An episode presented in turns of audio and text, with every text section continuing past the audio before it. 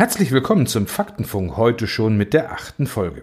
Heute geht es um Big Data, wie datengetriebene PR funktioniert und wie sich das Social Listening für die Reputation der Unternehmen in der Zukunft auszahlen wird. Ein Thema, was immer wichtiger für die Unternehmen werden wird. Ich bin Jörg Wernin, Ihr Host und Gastgeber beim Faktenfunk.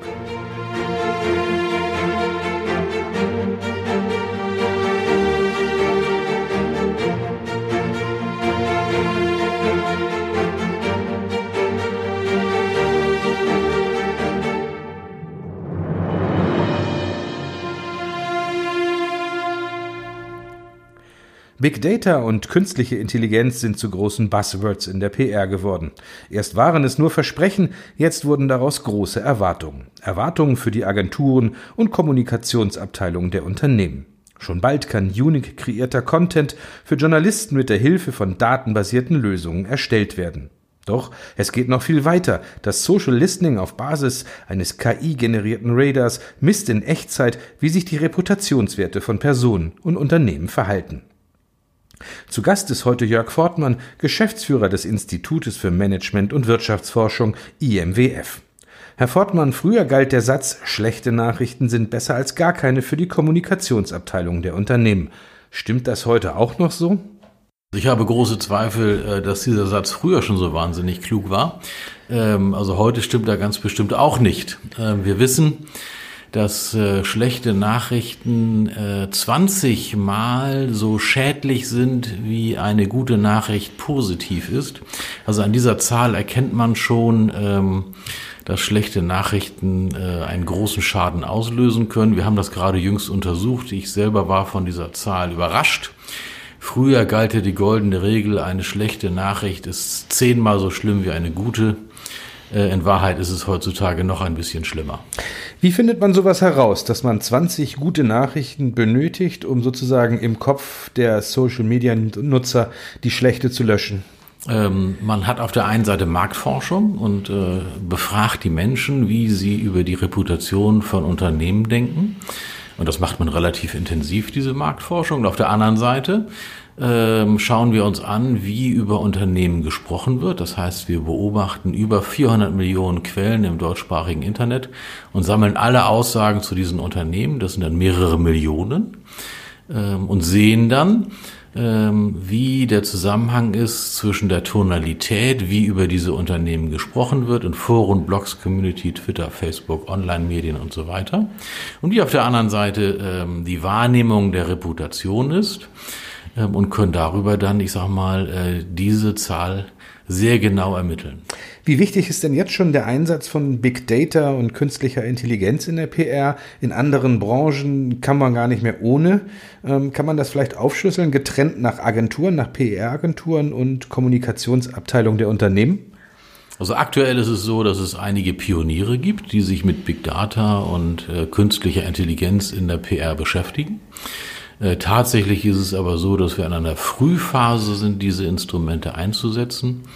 Ähm, ich sage immer, die Kommunikatoren sind Menschen des Wortes und nicht der Zahlen, schon gar nicht ähm, der Technologie. Insofern gibt es da ein wenig ähm, Probleme, sich zu nähern. Zielgruppengenaue Informationen, angepasster Content, rund um die Uhranalysen. Wie kann man denn da noch den Überblick behalten? Wer wertet das für einen richtig aus? Ja, das ist ein großes Problem. In vielen Kommunikationsabteilungen gibt es heute unendlich viele Tools, die ständig irgendwo Alerts hochspülen. Ähm, die Social Media äh, Monitoring, Analysedienste, die ich heute habe, die fluten mich was ich am Ende nicht habe, ist die Verdichtung dieser Information äh, zu einer handlungsleitenden Analyse. Ähm, und äh, da muss ich sagen, kann die künstliche Intelligenz äh, sehr helfen, weil wir diese künstliche Intelligenz darauf trainieren können, aus dieser unendlichen Zahl von Alerts eine inhaltliche Analyse zu machen, die mir dann sehr kondensiert sagen kann, wie es da draußen um die Kommunikation steht und mir auch zeigen kann, was die Ansatzpunkte sind, um zum Beispiel die Reputation meines Unternehmens äh, zu optimieren. Wir hatten in der letzten Folge des Faktenfunks über die geringe Sichtbarkeit der CEOs in den sozialen Medien gesprochen. Wie wichtig ist denn die Social Listening inzwischen für die Herrschaften äh, ganz oben an der Spitze geworden? Also erst einmal ist ähm, das, was wir an Kommunikation im Internet sehen, in Foren, Blogs, Communities, Online-Medien und so weiter, äh, schlicht und einfach der Spiegel der Wirklichkeit.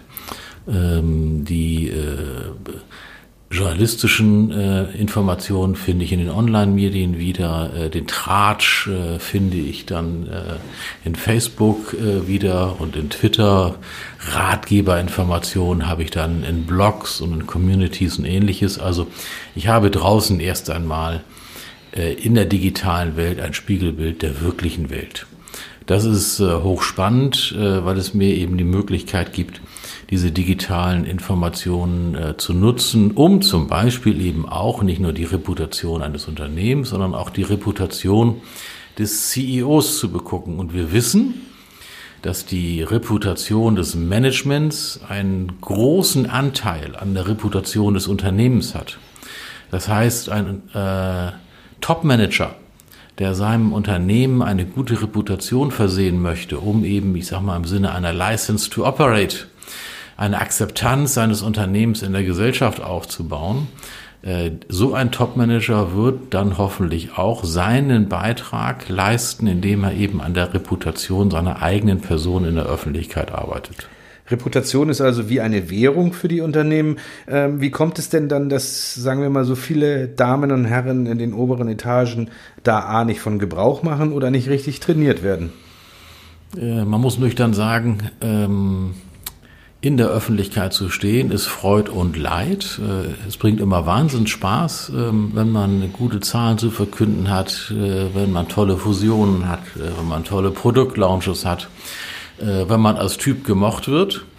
Ähm, aber es ist natürlich auch dann umso schrecklicher, ähm, wenn es gerade nicht so läuft und Negativnachrichten draußen unterwegs sind es ist bei vielen Top-Managern so, die durch ihre äh, Unternehmenskommunikationschefs dann in die Öffentlichkeit gebracht wurden, dass äh, diese Männer und Frauen stückweise herangeführt wurden äh, und dann eben, ich sage mal, unter der professionellen Anleitung ihrer Kommunikationschefs da ein Weg aufgemacht wurde, den man gemeinsam gegangen ist. Und dieses Eröffnen in die Öffentlichkeit, äh, in die Medien unter professioneller Begleitung scheint mir der beste Weg zu sein, äh, Top-Manager dafür zu begeistern, mit ihrer eigenen Reputation eben auch einen Beitrag für die Unternehmensreputation zu leisten. Äh, wie wird sich denn die Arbeit in diesem Management von Reputationen bei Personen und Firmen in den nächsten Jahren verändern? Was wird da noch kommen?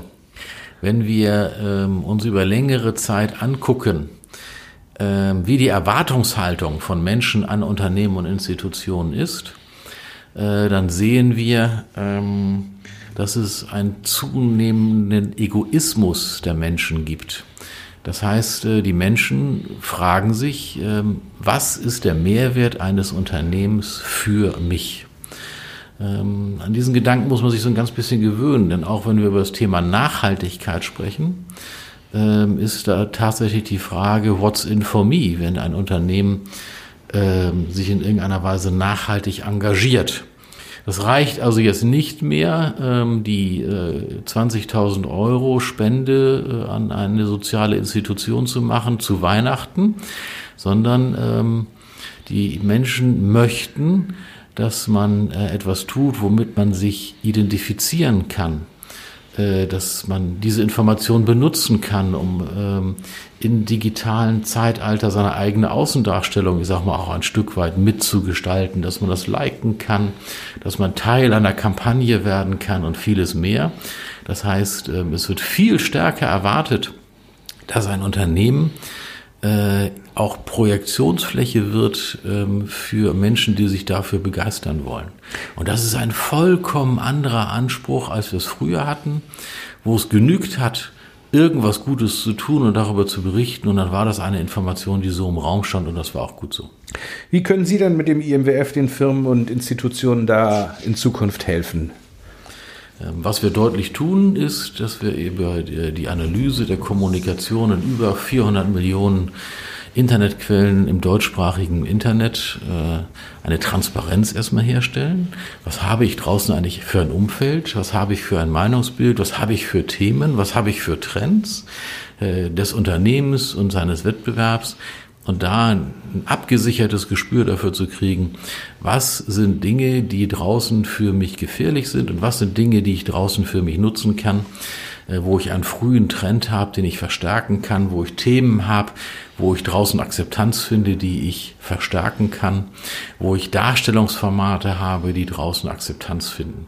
Und mit diesen Erfahrungen, die wir aus Millionen und zig Millionen Posts heraus destillieren, lässt sich Kommunikation analytisch absichern. Auf dieser Basis können dann Kommunikationschefs äh, mit ihrer Erfahrung Konzepte aufsetzen, wo sie dann für ihr Unternehmen, für ihre Top-Manager dann eben eine entsprechende Kampagne umsetzen, die dann auch erfolgreicher ist, als wenn man diese Vorarbeit nicht gemacht hat. Aber wenn alle über solche Technologien verfügen würden, würden ja die PR-Agenturen am Ende überflüssig werden, oder? Es ist tatsächlich so, dass äh, PR-Agenturen, die sich künftig nur noch auf Bauchgefühl verlassen, ähm, wahrscheinlich weniger Akzeptanz haben werden als Agenturen, die eben äh, diese Analyse mitliefern und damit eben auch ein Stückchen Sicherheit mitliefern, dass eine Kampagne erfolgreich ist. Und ich denke mal, diese Erwartungshaltung wird wachsen, wenn sich diese modernen Technologien zunehmend etablieren und sicherlich in zwei, drei, vier Jahren auch als selbstverständlich angesehen werden. So, zum Schluss möchte ich Sie noch was ganz Aktuelles fragen. Ihre Meinung zum Beef zwischen Twitter und dem Lieblingstwitterer Donald Trump. Wo wird das Ihrer Meinung nach enden? Wo führt das noch hin, wenn jetzt der eine sagt, du darfst nicht mehr berichten oder du sollst mehr berichten und die anderen dauernd irgendwelche Querverweise auf irgendwelche Falschdarstellungen posten? Das ist eine super spannende Frage. Ähm ähm, wie das so ist. Ich glaube, am Ende profitieren beide Seiten davon.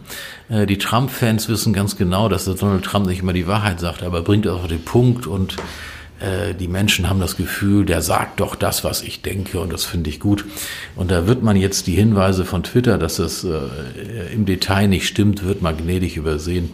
Äh, auf der anderen Seite muss man sagen, äh, Twitter wird auch von dieser Diskussion profitieren, weil es eben zeigt, dass äh, man bei Twitter selbst bei einem US-Präsidenten jetzt auf die Fakten guckt und auch da noch, ich sag mal, äh, den Hinweis setzt, dass etwas nicht stimmt und man es nur wirklich ganz genau nimmt, äh, Fake News äh, zu markieren.